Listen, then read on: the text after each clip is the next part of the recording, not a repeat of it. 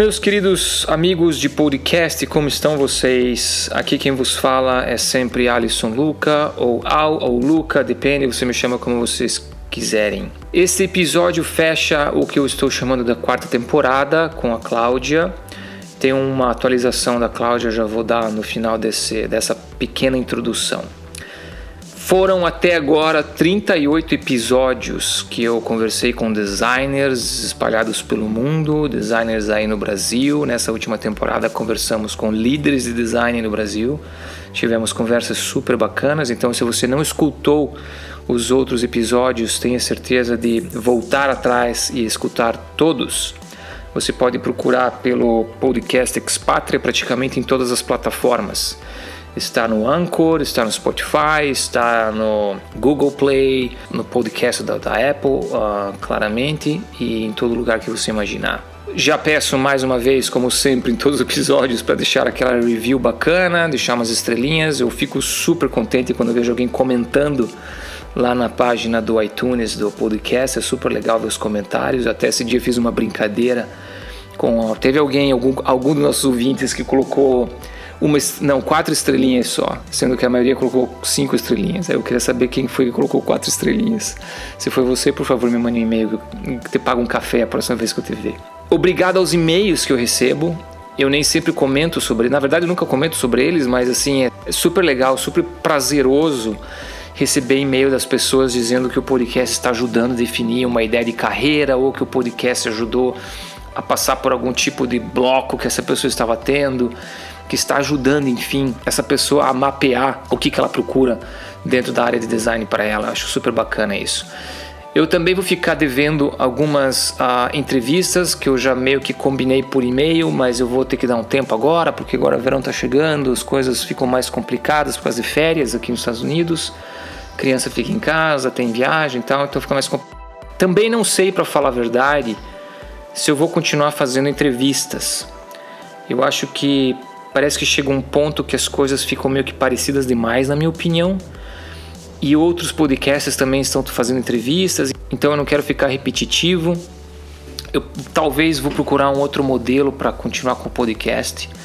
Um teste que eu estou fazendo que eu estou achando super bacana, pelo menos do meu ponto de vista, eu comecei a escrever uma newsletter que não tem prazo definido assim para sair, não tem uma cadência definida para sair. Então eu publico quando eu tenho alguma coisa que eu acho interessante de compartilhar. Até agora, deixa eu ver aqui, eu compartilhei uh, um, dois, três, quatro só. E são newsletters bem, bem suaves, bem leves de ler. Eu acho que você lê ela em menos de cinco minutos. A primeira foi Procura-se, que eu escrevo um pouco sobre o mercado de design e que tem essa, essa falta de designers com D maiúsculo, digamos assim.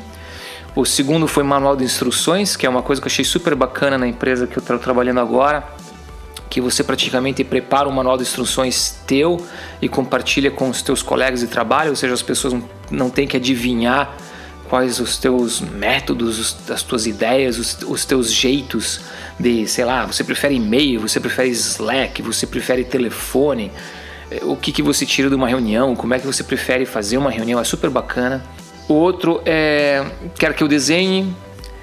E o outro é compra uma vogal, que é o último que eu coloquei. Compra uma vogal é sobre essa, esse, digamos, problema de articular em inglês, que também foi bacana porque teve bastante gente que respondeu, meio que passando pelo mesmo problema. Foi super interessante a, a, a resposta que eu tive desse post. O próximo está quase pronto. Eu vou falar um pouco de duas perguntas que me aparecem bastante enquanto quando estou fazendo entrevista de designers. Eu estou entrevistando agora designers lá na empresa para formar o time e essa pergunta meio que parece toda hora. Então eu vou, fazer, eu vou comentar sobre elas nesse próximo newsletter. Se você quiser se, se registrar né, para receber os e-mails, o endereço é thedesignedition.substack.com. The Design Edition é normal, né? O Substack é S-U-B de bola, S-T-A-C-K.com. Aí você vai lá, coloca teu e-mailzinho e, e começa a receber as newsletters, tá? Não tem spam, não tem nada disso, não se preocupe. Deixo aqui também sempre o lembrete que existe o grupo de Product Design Brasil no Facebook, já tem mais de mil pessoas lá, tem mil e cento e poucas, se não me engano. Agradeço bastante o Felipe Samuel por sempre compartilhar posts interessantes. Para quem ainda não me segue, eu sou mais presente no Twitter. É, eu, Facebook, praticamente não uso mais. Por mais eu só tenho o grupo ali e tem outros grupos que eu sigo. É, eu não. O Instagram eu estou praticamente saindo também. Eu sigo também só algumas coisas que eu gosto. O Twitter é onde eu estou mais presente. O meu, o meu handle do Twitter é ALL underscore Luca. É lá que eu posto mais coisas, que eu compartilho mais coisas. Então, se você quiser me seguir por lá, fica o convite aqui. E mais um convite, que agora eu vou vender meio que o jabá. É, eu não sei se vocês sabem, mas eu mudei de empresa faz uns dois meses. Eu saí da Viacom. Eu estou na Axios. Axios é uma é uma, é uma agência de news aqui nos Estados Unidos. É, são dos fundadores do Político, que é um outro, um outro, uma outra agência de news aqui dos Estados Unidos. E a gente tem um show na HBO. Então, assim, se você tem acesso a HBO aí no Brasil, a primeiro, o primeiro season, né, o primeiro, a primeira série, a primeira série, é, tem umas entrevistas bem bacanas com o Elon Musk, o Tim Cook e o, o Trump, nosso amigo Trump. E agora a segunda season vai sair domingo, esse domingo agora, dia 2 de junho. E vai ter umas entrevistas bacanas também com o Jared Kushner, que é o, que é o cunhado do. Não, não é cunhado, é enteado. Acho que é enteado que fala, né? Ele é casado com a filha do Trump. E esse cara é um cérebro por trás da administração o Steve Bannon, que foi o cara que praticamente quebrou toda essa questão das eleições, né, que mudou o jeito de como a comunicação é feita uh, com a mídia digital dentro das eleições. Vão entrevistar também o Sundar Pichai, que é o CEO da, da Google, e o Mari Barra, que é o CEO da General Motors. Esses caras também estão tentando mudar completamente o conceito deles de indústria automobilística. Tá bem interessante. Mas então vamos lá, chega de delongas. É, aquela atualização que eu prometi sobre a Cláudia, quando eu entrevistei a Cláudia, ela era design, uh, designer na Concrete Solutions. Ela saiu desde então, porque eu gravo esses episódios né, com antecedência. Ela saiu e hoje ela é head de design na Droga Raia Zil. É a Droga Raia Droga Zil, é uma empresa enorme aí do Brasil. E então Espero que vocês gostem. Este é o último episódio. Nos vemos uh, provavelmente lá para o fim do, do ano e assinem minha newsletter para vocês ficarem mais atualizados do que está acontecendo por aí. Me sigam no Twitter. Até mais, grande abração a todos. Tchau!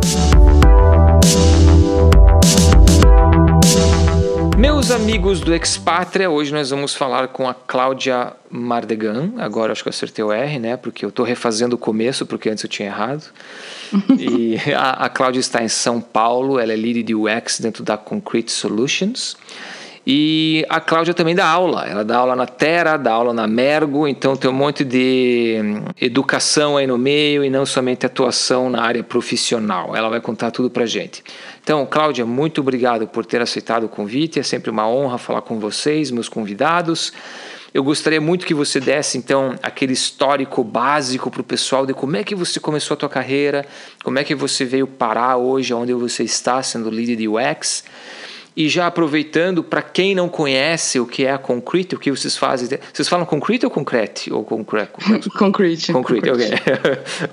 o que vocês falam, o que vocês fazem lá dentro da Concrete também. Por favor, o microfone é todo seu. Fala galera, tudo bem? Primeiro é uma honra estar aqui com vocês. Eu já sou ouvinte do podcast há um bom tempo. Então, Luca, é uma honra estar aqui. Palmas, palmas, e palmas. Vamos lá.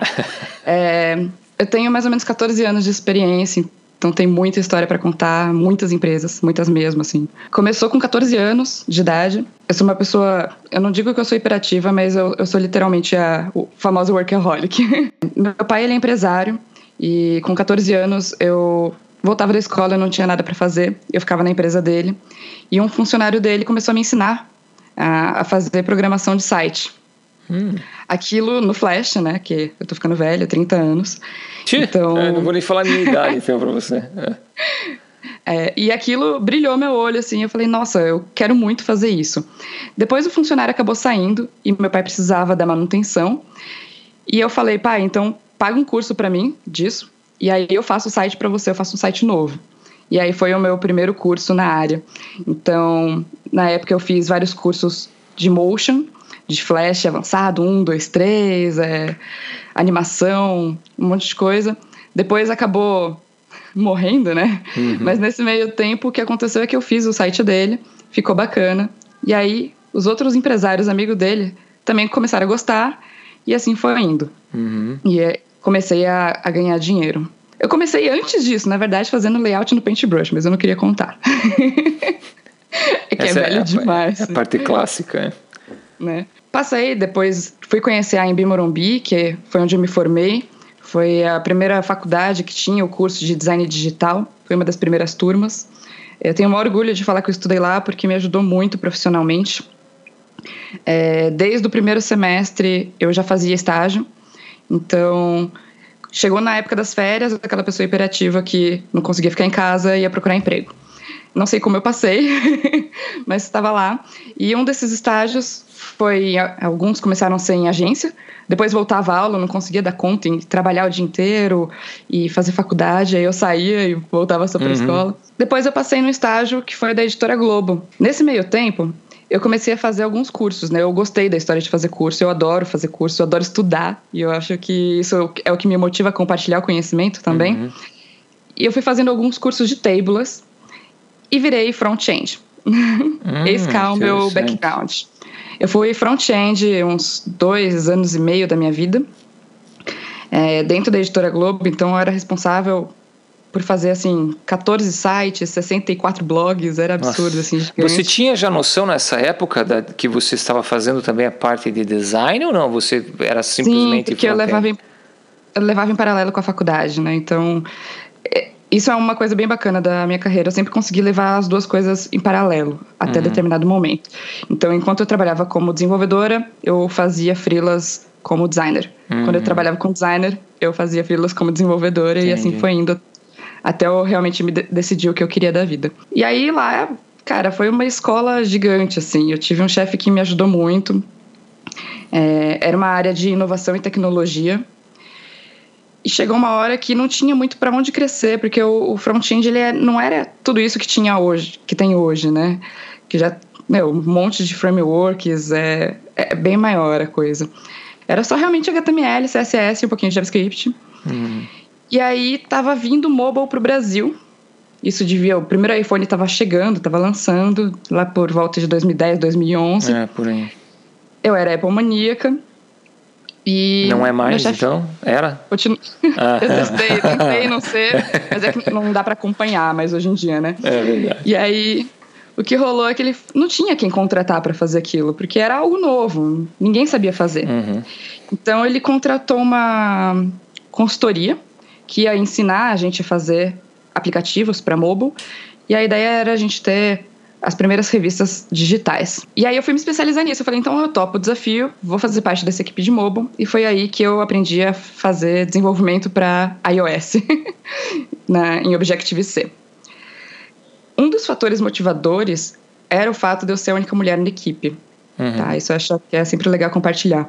É, devia ter umas 20, 25 pessoas, eu era a única mulher. E sofri um certo bullying, mas eu não acho que era pelo fato exclusivamente de ser mulher. Era até a, linguagem que a gente usava para programar. Então falavam que front não era desenvolvimento, era arrasta e solta, que eu não tinha capacidade de desenvolver aquilo porque eu era uma mulher. E por aí ia. Então, quando eu vi essa oportunidade, e todo mundo falava que Objective-C era uma linguagem complexa, e realmente é, uhum. eu, eu queria mostrar para todo mundo que eu tinha capacidade de fazer aquilo. E isso me motivava ainda mais. É, nessa eu descobri o IAI, Instituto de Artes Interativas, que foi a primeira escola com 100% foco em mobile no Brasil. E eles que deram boa parte dessa consultoria depois para a editora. E lá eu comecei a fazer todos os cursos de desenvolvimento, de Objective-C do 1 até o Master, assim. Uhum. Fiz curso para desenvolvimento de games. É, cara, nunca mais quero fazer isso na minha vida, é muito difícil. Comparado com design, muito difícil. Não que design seja fácil, mas eu tenho um pouco mais de facilidade. E aí, bom, fui, fiz os aplicativos, a gente conseguiu ser a primeira editora da América Latina, ter os, o, todos as, todas as eu revistas 100% disso, digitais. Eu estava tentando uma... também. Quando, eu lembro que quando saiu o iPad, eu fiquei louco com aquilo e eu pensei, meu Deus, eu preciso fazer revista digital. E, e eu lembro que. que acho, agora eu não vou lembrar qual era a revista, mas eu lembro que, sei lá, Veja, as maiores do Brasil, né? Elas começaram uhum. a lançar essas versões que era mais, não era mais nada do que um PDFão num leitor dentro do iPad, mas mesmo assim era algo fascinante e tal. Mas desculpa, te interromper não, e era, ela. Era animal, porque assim, a Apple vinha para cá para ajudar a gente a, a mexer no modelo de negócio que a editora estava acostumada a vender publicidade em revista, que era muito mais caro. Como que você vende isso no digital? Como que você monetiza? Como que você não mata o que estava na banca? Então, pensando já em produto que começou aí, foi um, um aprendizado enorme. Vocês tiveram máximo, né? assessoria né? da Apple? Sim, sim, eles, eles vinham pra cá, gente fazia reunião. Ajudavam a ver quanto que a gente ia cobrar, todo o modelo de negócio. Que interessante. Porque era case para eles também, a gente Sim. ser os primeiros, né? E era o máximo porque depois a gente fez outras parcerias com Samsung, Positivo, e aí eles mandavam os dispositivos para mim antes de lançar para o mercado para a gente testar as revistas Sim. e ver se ia funcionar. Então eu conseguia, tipo, ah, eu lembro do primeiro Galaxy S2 que saiu e eu tinha lá uma gaveta cheia de devices que eu testava tudo. Mas chegou uma hora que aquilo lá não estava me brilhando o olho, assim, eu estava começando a gostar da história de produto, queria fazer essas coisas. Eu sempre quis ter a visão do todo. E aí eu fui para uma empresa pequena, aqui onde eu moro, em São Paulo, e fazia o produto de ponta a ponta, né? Então eu ajudava o pessoal a vender, fazia o briefing, depois eu desenhava, e aí eu, desenvolvia e assim foi indo. Uhum. É, nesse meio tempo, o pessoal do IAI me convidou para dar aulas de design lá, que era uma coisa que eles estavam com dificuldade de achar profissionais. É, eu fazia um certo escambo, então eu queria aprender algum código com os professores, eles não podiam me passar porque era de cliente, eu falava, olha, eu faço uma interface para você em troca do código, eu não vou passar para ninguém. e aí eles começaram a ver que eu tinha essa habilidade e eu montei um curso lá, que era ferramentas de design, pegava de ponta a ponta, desde briefing até prototipação a gente não, não chamava muito de UX, de Vision, não, uhum. não tinha nome, era, uhum. era design. Foi aí que eu também comecei a gostar de dar aula e foi um super desafio.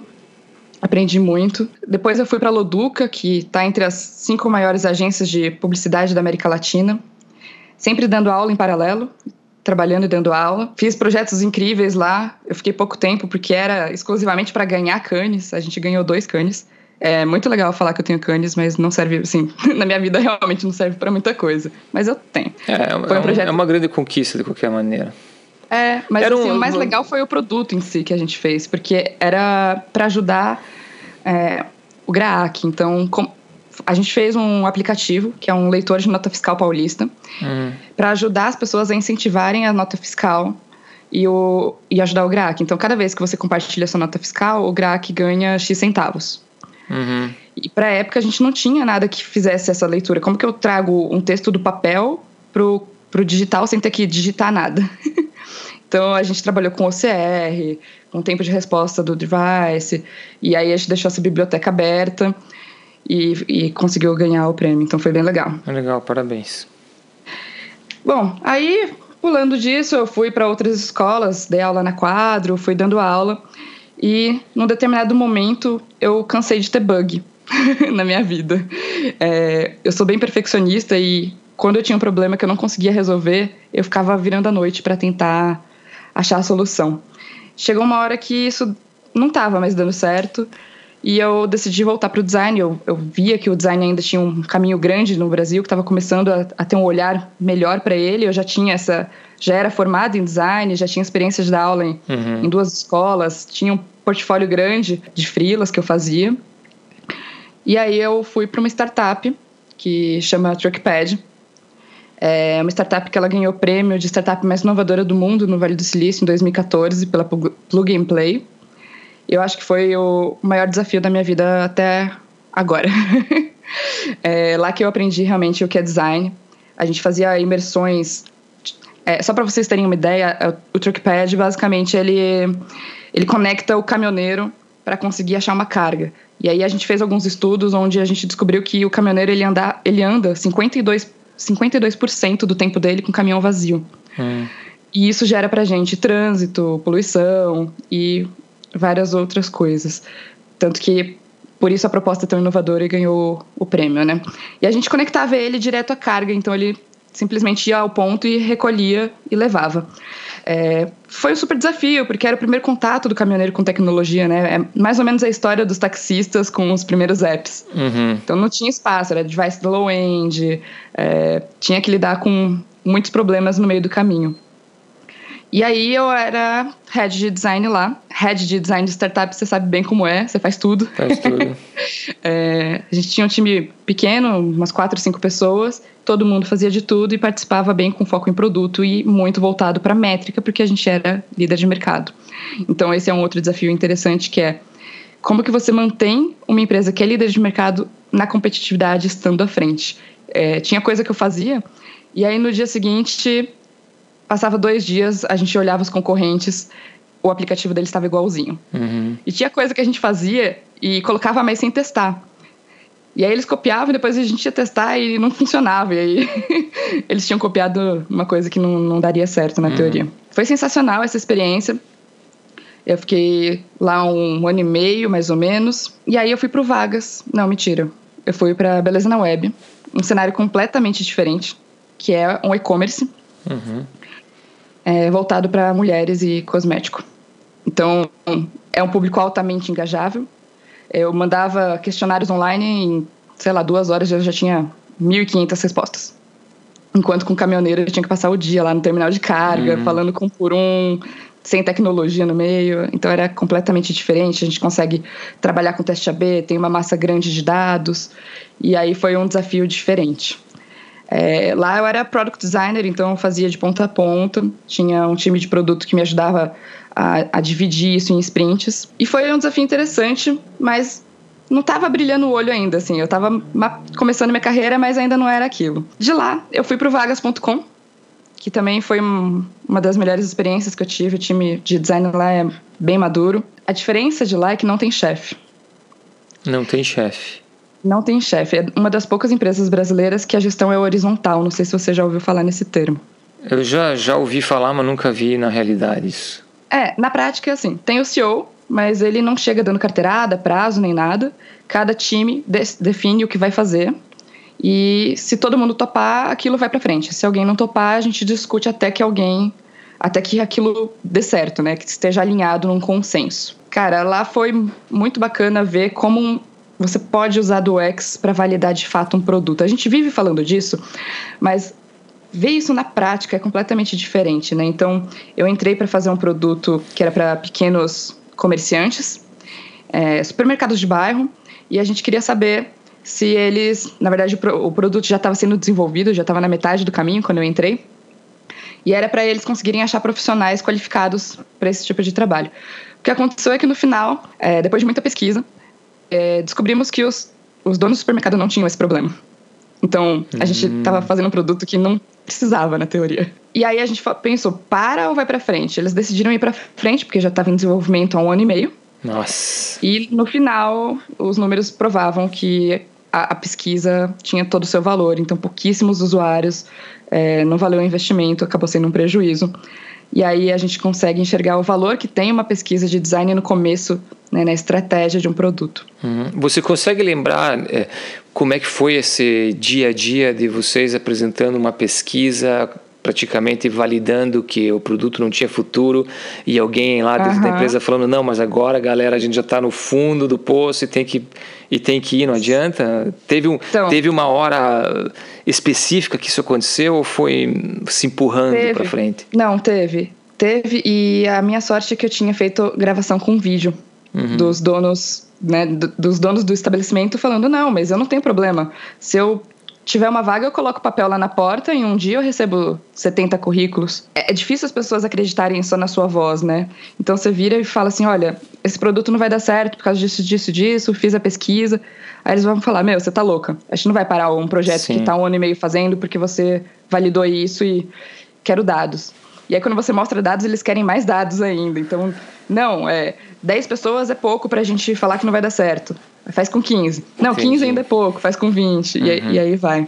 Bom, de lá, é, depois eu fui, é, redesenhei todo o aplicativo do vagas.com, mudei de, de squad. Foi um desafio interessante também, mas eu já tinha gerado bastante backlog para eles e eu estava já migrando a minha carreira para um cenário de liderança. Então lá era uma gestão horizontal, não tinha chefe, mas tinha uma liderança. Uhum. É, Se eu, se eu quisesse virar e falar assim, gente, quem topa fazer um design system do vagas.com porque a coisa aqui tá meio inconsistente. Se eu conseguisse juntar uma galera ali que topasse fazer isso, eu poderia liderar esse projeto, uhum. mesmo não existindo o chefe. Então é, é uma liderança inspiracional ali no sentido de puxar as coisas. Mas eu queria ser líder de um time, né? Queria voltar para a experiência que eu tinha tido de head design, que eu tinha gostado muito, para direcionar o produto. Eu sempre gosto de estar na parte estratégica, de eu acho que o design tem um valor muito grande, a gente tem que estar presente nesse meio. E são poucas pessoas que têm essa oportunidade. Então eu comecei a mapear minha carreira para isso. Um fato interessante que eu sugiro para todo mundo é colocar metas na sua carreira. É, onde você está agora e onde você quer chegar. Porque se você não tem onde chegar, você não vai chegar. Você, você tem que mapear isso, né? Uhum. Você tem que ir estudando, se aperfeiçoando para conseguir atingir aquele objetivo. Então, é, eu por ano com, com, eu faço alguns objetivos todo ano e tento atingi-los no final. Basicamente usando OKRs. Então depois eu faço os, os três meses, né? De três em três meses eu vou medindo para ver se eu alcanço o objetivo maior. Bom, depois do Vagas, é, eu recebi uma proposta para ir para Concrete, que é onde eu tô agora. Uhum. Eu pulei algumas empresas que eram pequenas e não, não, não significavam tanto na, na história assim. Mas lá eu sabia que ia ser complexa a coisa. E aí que eu gosto, porque quando tem problema, a gente tem muita coisa para fazer, né? Eu acho que se não tem problema, se tá tudo tranquilo, indo bem, não precisa da Cláudia estar tá lá para resolver. Então, eles estavam há oito meses procurando alguém para vaga. É, é era um time grande, eu já estava me preparando para isso, eu fiz uma MBA em gestão de TI, eu queria ter a visão do todo, né? então eu já tinha visão de desenvolvimento. Quanto tempo leva para desenvolver, qual o custo disso, uhum. os requisitos técnicos. Como designer, eu também sabia isso, quanto tempo eu vou levar, qual o tamanho do time que eu preciso, mas eu sentia ainda um buraco que era, ok, é, quais são os requisitos de projeto, é, quais são os fatores de risco? Como que eu vou lidar com budget? E principalmente como que eu vou fazer a gestão de pessoas? Então eu procurei uma MBA que completasse essas lacunas. Uhum. Fiz a de gestão de TI e depois eu fiz o curso do Anderson Gomes de liderança que eu super indico também. E mais algumas coisinhas, coach, mentores e por aí vai. E aí quando a Concrete me veio com essa oportunidade era para liderar um time de 15 pessoas. Uhum eu achei sensacional e topei. Acabei saindo do Vagas para ir para lá, porque era algo que eu já tinha mapeado. E quando eu cheguei lá, é, foi o, o, grande desafio, né? Como eles estavam há oito meses sem coordenador, não tinha aquela proximidade, né? Com quem que eu vou quem, para quem que eu vou pedir ajuda nesse momento? Quem que vai ser o cara técnico que vai me ajudar? Eu tenho um problema, quem que vai resolver? Por mais que a gente tenha gerentes, o time lá é muito grande. A gente está com 45 designers. Uhum. E crescendo diariamente. Então, o meu papel era uma coordenação mesmo, não só uma liderança técnica. Isso foi muito no caminho do que eu estava procurando de gestão de pessoas. O que eu faço é completamente sem hands-on hoje. Eu sinto falta disso uhum. e é, uhum. é um dos fatores da transição que eu, que eu apanhei muito no começo. A gente pode falar um pouco mais. E aí eu fui criando proximidade com o time, fui organizando a casa e hoje a gente está com mais oito vagas. A gente conseguiu ampliar muito isso. A gente trabalha dentro do Itaú. Só para vocês entenderem, então, o que, que faz né, na Concrete, o que, que a Concrete é. uhum. é. A Concrete é uma consultoria de, de produtos. A gente ajuda a fazer produtos digitais com foco em agilidade. Então, a gente acredita muito que a metodologia ágil ajuda a fazer bons produtos digitais. Uhum. E a gente tem o lema de que a vida é curta demais para ter produtos ruins. E quando, quando você fala que vocês são ágeis, é, você acredita que o ágil, o sistema ágil que vocês têm lá dentro realmente faz com que o design e o desenvolvimento trabalhem lado a lado ou é esse ágil que a gente vê na maioria das empresas que, e por favor não me, não me, não me entenda errado, isso é normal, é, eu acho que é, é, difícil de você conseguir consertar isso na verdade, mas aonde o design está sempre um pouco na frente do desenvolvimento. Não, é, o ágil lá é realmente o principal pilar da empresa, então Depende muito de cada cliente que a gente está. O que eu coordeno hoje, a gente está no Itaú, que é o maior banco do Hemisfério Sul. Tem um time gigante, uma maturidade bem alta no design. mas tem outros clientes que não. E a gente chega lá exatamente para isso, para estruturar o modelo de ágil dentro. O cenário mais comum que a gente tem é rodar um primeiro discovery ali junto com o cliente e o time, e todo mundo participa. Então, desde desenvolvimento, a gente tenta colocar líderes técnicos de cada frente e roda quase que na mesma sprint, no máximo uma sprint à frente, para não ter retrabalho depois de, olha, hum. fiz uma coisa, mas já mudou porque Sim. o cenário é esse, o requisito não era funcional, vai ter que fazer um refine e aí começa a gerar um monte de problema. Então, esse é, na verdade, o nosso principal diferencial. A gente consegue trabalhar muito bem como squads, a gente conversa muito com desenvolvedores, com QAs e, e com POs. E vocês ficam locados dentro do cliente ou não?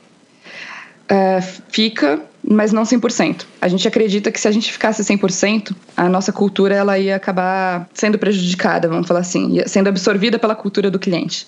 Então uhum. a gente fica no cliente de dois a três dias e nos outros dias a gente volta para Concrete e é lá onde a gente é, tenta fazer essa conexão do time, da cultura, do engajamento, uhum. que hoje eu acredito ser o, maior diferencial que eu tenho no time. Uhum. E acontece nesses, nessas consultorias que vocês fazem de vocês irem ajudar empresas que já têm um time de design? E se isso acontece, como é que é a transição de vocês entrarem lá dentro, de vocês depois chegarem a fazer uma entrega e, e praticamente, ok, está feito, agora está aqui o produto, agora é com vocês?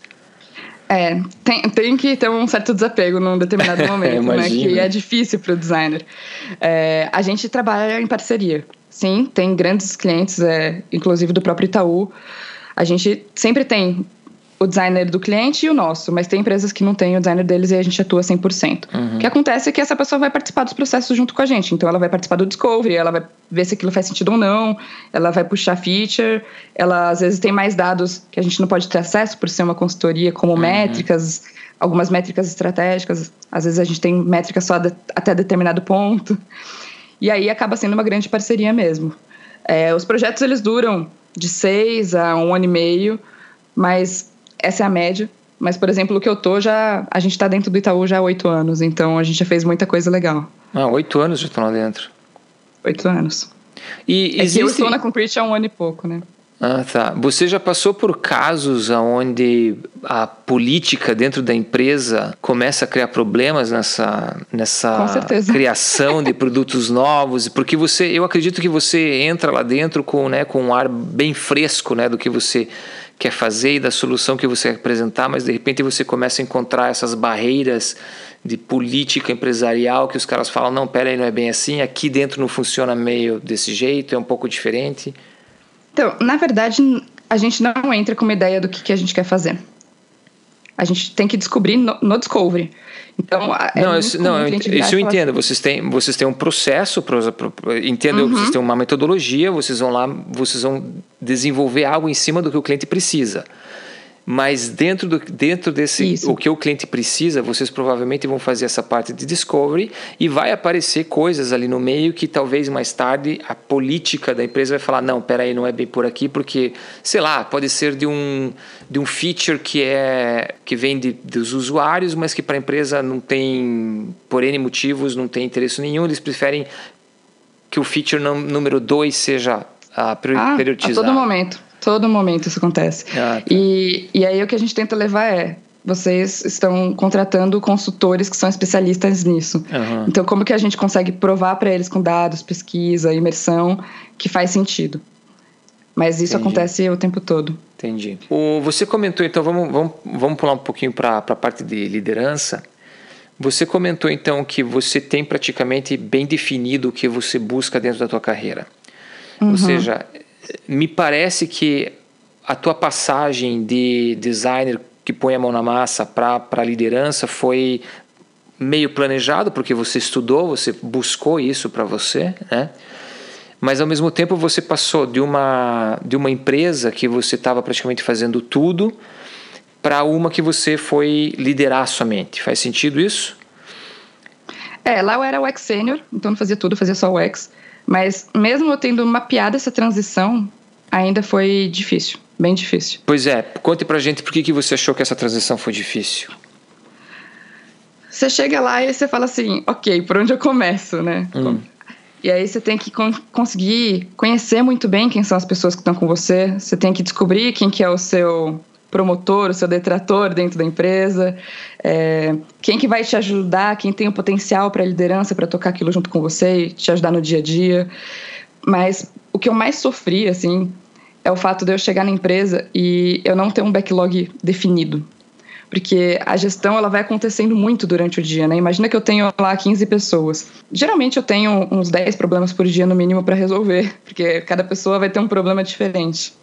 E esses problemas eles vão surgindo ao longo do dia. Então, é, me matava o fato de eu chegar de manhã e olhar o meu board do, do Asana e não ver lá as, as tarefas que eu tinha definidas para serem feitas, uma sprint planejada com um entregável no final. Uhum. E durante os dois, três primeiros meses, eu achava que eu não estava agregando valor porque eu não conseguia ver esse entregável, né? Ele estava acontecendo, mas não era tangível ao ponto de, de ver visualmente. Uhum. Era no sentido de como as pessoas estão se sentindo melhor, como que o processo está tá evoluindo. E tem até um, um dado interessante para isso, que é do Daniel Goleman. Ele fala aqui no, no livro O Poder da Inteligência Emocional, ele fala que para cada 1% de melhoria que você tem no seu time, você vai ter 2% de aumento no, na renda, ou seja, na renda pode ser um, uma conversão, ou no nosso caso foi fechar novos contratos dentro uhum. do cliente. Pode ser uma uhum. métrica qual, qualquer.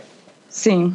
É, e aí o que a gente fez foi começar a planejar, organizar, controlar e ver a questão de qualidade, como que a gente vai medir a qualidade, quais são os resultados que a gente quer atingir, que cultura que o time vai ter. Porque a gente tem que estar muito unido como time para poder levar essa cultura para outro lugar, né? Quais são os princípios de design que a gente tem? Quais são os princípios do time?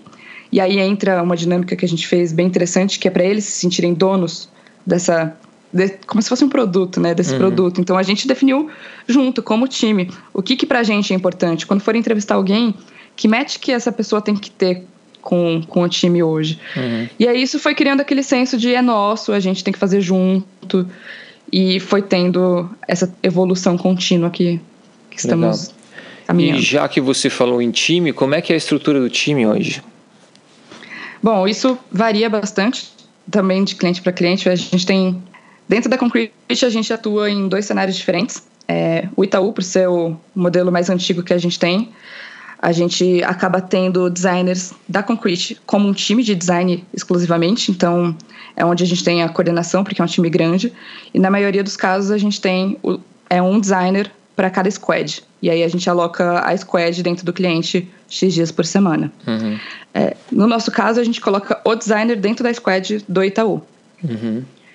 E aí acontece que a gente tem várias squads e durante alguns dias da semana eles vêm para trocar essa figurinha. Então, olha, eu estou fazendo isso aqui nessa, dá para reaproveitar nessa daqui, como que a gente pode evoluir e ter essa comunicação transparente. Uhum. Em termos de carreira desses designers, como é que funciona? Vocês têm uma carreira definida lá dentro? Tem, tem sim. Recentemente a gente lançou um plano de carreira bem estruturado. É, a gente tem, como fomos comparados pela Accenture, então a gente também tem um Ah, eu não sabia disso. Sim, faz um... Em setembro vai fazer dois anos. A Accenture comprou a Concrete. E aí a gente usa alguns modelos que eles têm lá, que são o tal dos CLs, né? Eles classificam de CL, se não me engano, 13 até 5, 4. O hum. que quer dizer CL? Tem alguma definição? Boa pergunta, não vou saber te dizer. Mas é. É basicamente a, a estrutura de júnior, pleno, sênior, líder, uhum. manager e por aí vai. Uhum. Dentro desse capítulo de design, a gente tem algumas ações. Então, a gente tem três gerentes de design é, e alguns líderes de capítulo que olham para o todo, mas não para o programa, né? não para o cliente, olham só para as pessoas em si. E é isso. Entendi. Eu vou, eu vou falar de vagas, então vou deixar mais para o final, tá? Porque antes uhum. eu queria falar uma. Eu queria conversar com você sobre um outro ponto que você até mencionou nos nossos e-mails, que é a questão de ter mulheres na parte de liderança de design. Eu não sei se você reparou quando eu. Talvez o pessoal que esteja escutando a gente tenha reparado, até porque eu recebi mensagens sobre isso. Quando, quando eu eu compartilhei a lista dos entrevistados que eu tinha agora para essa temporada, que era praticamente líderes de design no Brasil, é, eu tinha uma mulher na lista. E isso não foi por acaso é, ou intencional. É, eu, uhum. na verdade, eu busquei por mulheres líderes de design no, no LinkedIn, que foi o jeito que praticamente eu achei todos os líderes. Eu fiz uma pesquisa lá no LinkedIn mesmo. E foi difícil, para falar a verdade, uh, com vocês, de achar mulheres com liderança no design. Daí apareceu a Luciana, apareceu a Bárbara, apareceu você. Eu tenho certeza que tem mais líderes de design mulheres por aí, então por favor entre em contato para a gente poder conversar e contar a história de vocês também. Mas o que, que você acha que muda? É, você comentou antes, né, que você você acredita que quando você estava começando você passou por um processo mais difícil de aceitação. O que, que você acha que muda sendo mulher e tendo esse papel de liderança hoje dentro do design? É, primeiro que não foi só no começo. A gente passa isso o tempo todo e muitas vezes a gente já está tão acostumado a passar que a gente não percebe o que acontece. Uhum. Então, e aí quando a gente para para refletir se a gente de algum fato, de algum modo foi afetada pelo machismo ou pelo preconceito, a gente consegue enxergar vários momentos onde isso aconteceu. Uhum. É, pelo menos para mim, né? Eu posso dizer pela minha própria experiência só. Eu acredito que a gente tem que mostrar o dobro de valor para conseguir chegar lá. Então, enquanto para o homem o esforço é grande, para a gente é duas vezes maior para provar que a gente tem essas capacidades de que tem essa capacidade de poder estar tá ali liderando um time, né? É, eu estava assistindo um TED Talk do, de uma mulher que é do RH do Facebook e ela aborda isso de forma muito legal, onde ela fala que o problema é a autoconfiança, né? E eu cheguei a fazer esse teste com umas cinco pessoas e deu muito certo, assim. Ela vira e fala: é, Luca, por que, que o seu projeto está indo bem?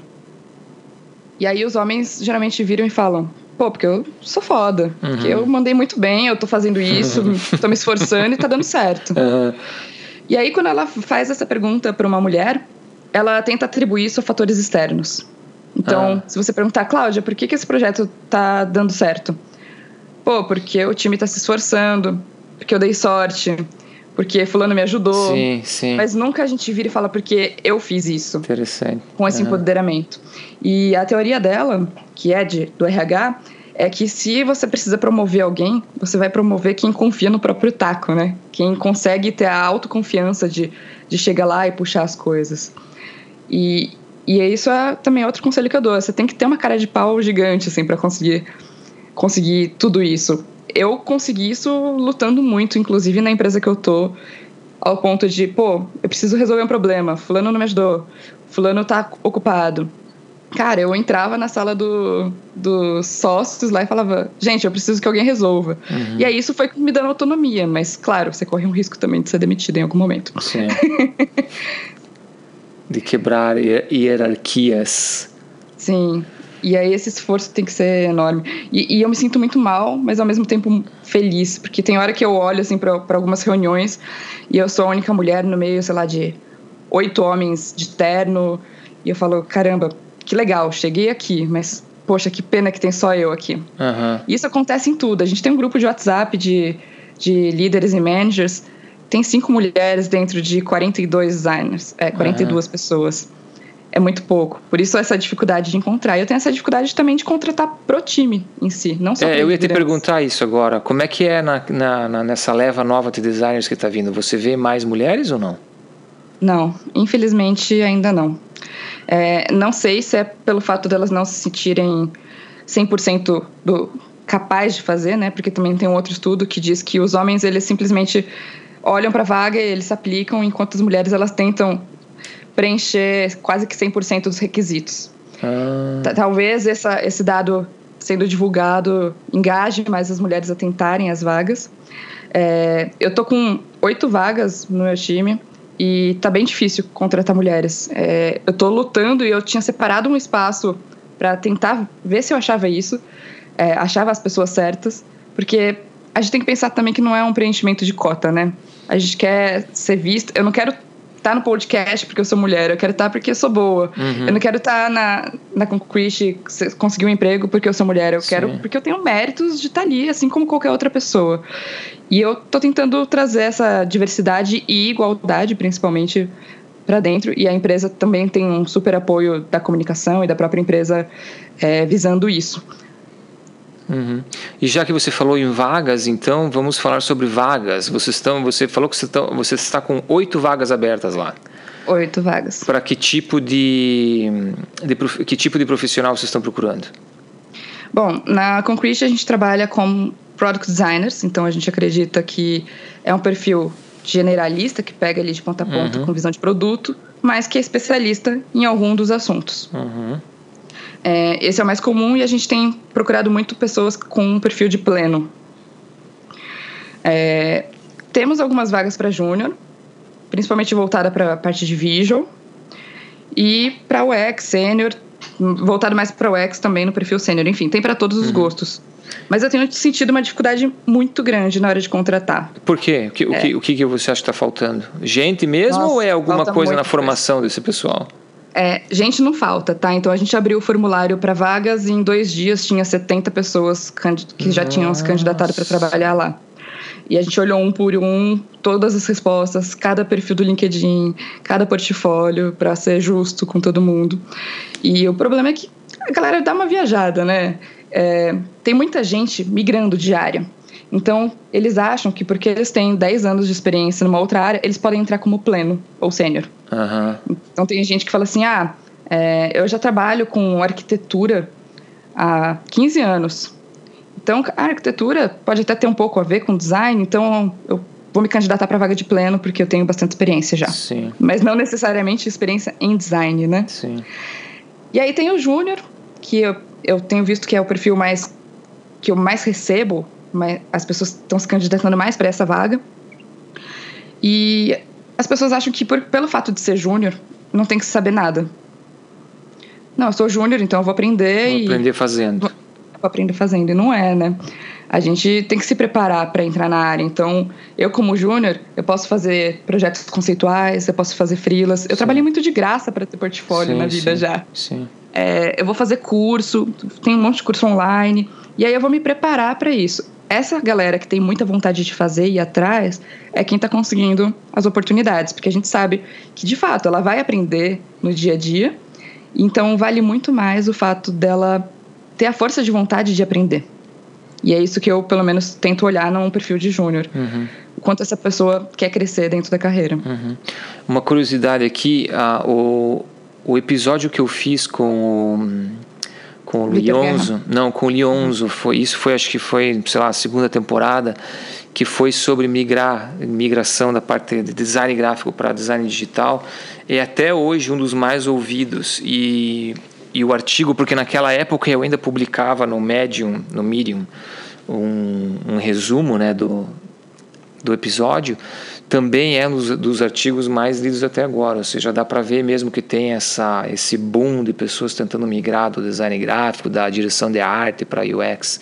De, até de desenvolvimento, né? É. Todo mundo quer virar designer agora. É. E, e, aí o que acontece é o outro boom, que, que todo sênior quer virar líder também. Sim, verdade. é, tem lead designer pipocando para tudo que é lugar. E, e, em relação ao processo, vamos supor então que você acha alguém lá interessante, como é que é o processo para vocês contratarem alguém? Bom, primeiro depende do nível. Se a gente acredita que a pessoa é sênior, ela tem já portfólio suficiente para a gente poder avaliar, então a gente não pede teste. É, o filtro começa com o primeiro formulário, onde a gente a pessoa vai se candidatar e ela vai responder algumas perguntas do tipo: é, me fala uma dificuldade que você já teve trabalhando, me fala uhum. um produto que você digital que você gosta e o porquê. Uhum. E Aí a gente consegue ver também os que mais saem. E esse questionário foi desenvolvido focando em designers? Ou, focando ou em designers. Ah, designers, legal. É. E, e, a gente fala assim: olha, a Concrete é uma empresa que trabalha criando produtos digitais. É, como você acredita ser o melhor processo para criar esses produtos? Como que você pode co colaborar? E aí a gente já começa a ter uma visão de qual é a linha de raciocínio dessa pessoa. O que é bem comum a gente ver também nas respostas é que a pessoa não lê. Então eles respondem coisas nada a ver, assim, completamente nada a ver, Boa. foge do assunto. É, acaba sendo prolixo. Não, porque a gente, é, a gente já sabe que as pessoas não lêem normalmente, né? Agora, não ler quando você está aplicando para um trabalho é novo, é uma coisa realmente impressionante. não, mas tem, cara. É, tem gente que se aplica e depois quer saber se é vaga remota e em nenhum lugar estava escrito que era remota. Uhum. É difícil, é, é muito, difícil, muito é. simples. Então, Aí depois que passa nessa peneira, a gente avalia o portfólio é, e começa a separar qual faz sentido e qual não faz. A gente cria um comitê ali que ajuda a, a ver, né? Não uhum. apenas uma opinião. E os portfólios também, vou te contar, tá difícil. tá muito fraco, cara. E assim, eu dou aula, sabe? É, uhum. Eu sei que tem muita gente se preparando ainda, mas você tem que botar a mão na massa. Você não precisa esperar um emprego para ter um portfólio. Uhum. Faça cases. Estuda um produto que você acha algum problema, Sim, mas. É, refaça. Que, é, já exista, refaça. Tenta ver como, como foi a linha de raciocínio para aquele uhum. produto ser criado. Faz um canvas, um benchmark. Faz alguma coisa, né? Uhum. Não só um print de, de Dribble e Behance com uma única tela. É, não vou julgar, eu tenho portfólio no Dribble, eu tenho uma preguiça de fazer portfólio, mas você tem que ter, você tem que conseguir mostrar esse valor de alguma forma. Sim. e certeza. aí eu acabo dando mentoria para muita gente também. Uhum. É, além das aulas, eu sou líder de sou líder do XDA São Paulo, né, que uhum. é a maior comunidade de design da América Latina, e dou mentorias. Então a mentoria ela vai ajudar esse profissional, eu simulo como se fosse um RH, para ele ir aprendendo como que é na prática, né? Uhum. As perguntas que são feitas, o que, que vai ser avaliado no portfólio e por aí vai. Bom, depois que a gente faz tudo isso, a pessoa é chamada para uma entrevista. Se ela já for sênior, ela não precisa fazer nenhum teste, ela só traz um case dela, em cinco slides, ela conta lá quem ela é, qual era o produto, o objetivo, o processo e o resultado. Uhum. E aí, dependendo do discurso, a gente vai questionar em cima. E aí, para pessoas que são júniores e plenos, a gente geralmente aplica um teste para ver essa linha de raciocínio. Então tem gente que vai fazer muita tela e a gente já sabe que é mais focado em visual. Tem gente que não vai entregar visual nenhum, vai até um fluxo ou um wireframe. A gente consegue mapeando os perfis. Uhum. E quem quiser ver onde é que estão essas vagas, existe um endereço online? Como é que funciona? Geralmente eu publico no LinkedIn. Ah, tá. E nos grupos, sai eu publicando em tudo quanto é grupo. Então tá bom. Fechando então a nossa, a nossa entrevista aqui, quais são melhores, os melhores meios para entrar em contato com você? Com certeza LinkedIn. Viu só que interessante? É mais, mais e mais o LinkedIn está aparecendo. Meu último emprego eu consegui pelo Slack. Eu acho que é muito válido também, tem muito grupo é de verdade, Slack, é de design no Slack, e a gente coloca muita vaga lá. Então, o meu último foi pelo, pelo Slack. Mas LinkedIn é, é realmente onde aparece tudo e é onde a gente divulga todas as vagas. Legal. Então tá. Uh, Cláudia, muito obrigado. Foi bem bacana, bem fluido. E se você quiser deixar mais uma mensagem para o pessoal, o microfone é todo seu novamente. Bom, minha mensagem acaba sendo para os próprios líderes. É, vamos tentar criar novos líderes, né? Tentar criar essa cultura de design para liderança, para a gente conseguir ter o design na camada do C-level ali, da, das pessoas que realmente, realmente definem o produto e a estratégia da empresa. Então, a gente precisa ser um bom líder para criar novos bons líderes. E eu queria agradecer mais uma vez a oportunidade, Luca. Eu que agradeço. Valeu, Zaço, adorei. Adorei a conversa. Boa noite para você e até a próxima. Valeu. Tchau.